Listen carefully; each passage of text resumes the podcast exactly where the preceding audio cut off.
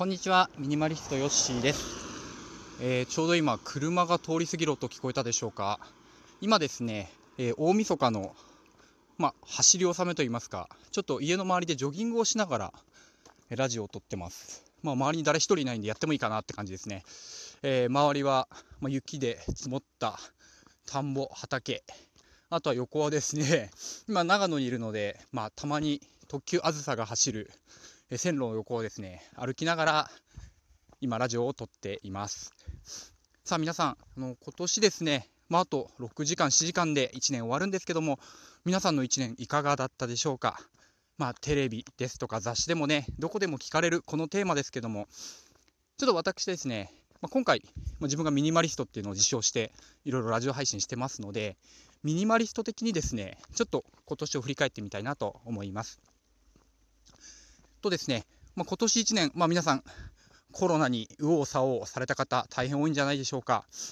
私もねこっちに帰ってくるのもう家に帰るのですら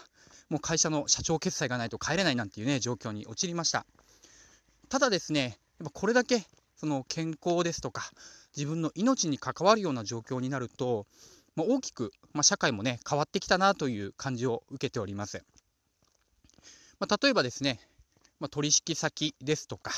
まあ、自分の交友関係ある方とですね、まあ、週2回3回、まあ、食事だったりとか飲み会とか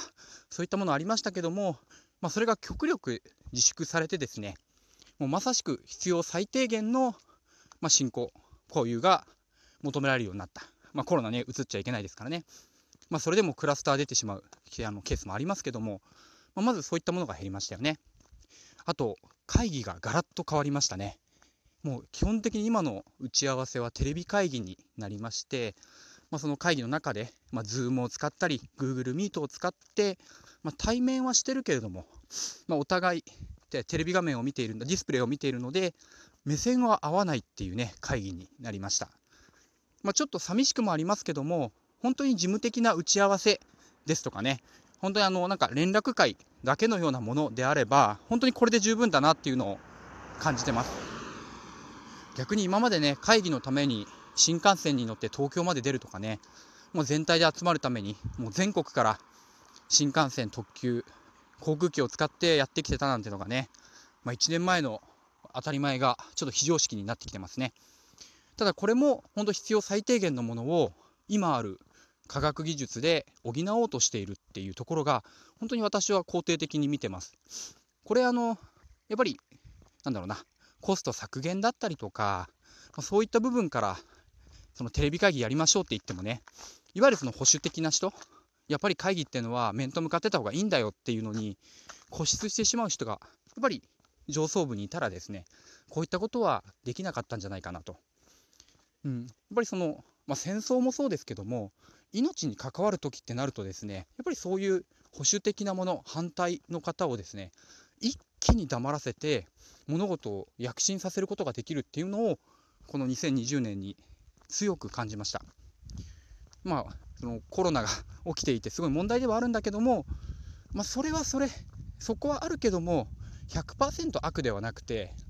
ぱりプラスで見れるとこもあるんじゃないかっていう姿勢でありたいと思ってます。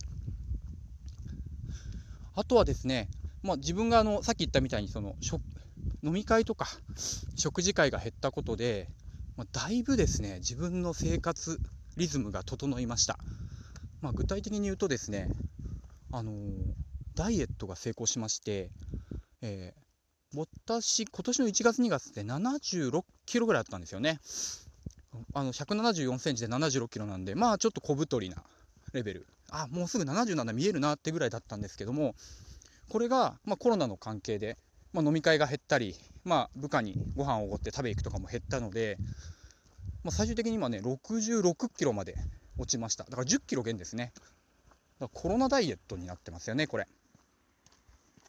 これ本当うまくいったなと思ってます、まあ、そういったわけでねあのこの2020年本当に大きな変化いろいろありましたけどもそれほど悪いことだらけじゃなかったんじゃないかなっていうのが自分の総括です。あとですね、自分のじゃああの買い物とか、そういったものはどうだったのかなって振り返ってみると、もともとそのミニマリストの生活ということで、あの何でもかんでも買うっていう生活じゃなかったので、ほとんど影響はありませんでした。仕事はありましたけどね。そういう意味でも、まあ、そのミニマリストの生活しててよかったなっていうのは、この1年強く感じたところです。またね、興味ある方、お便りください。お待ちしております。よしでした。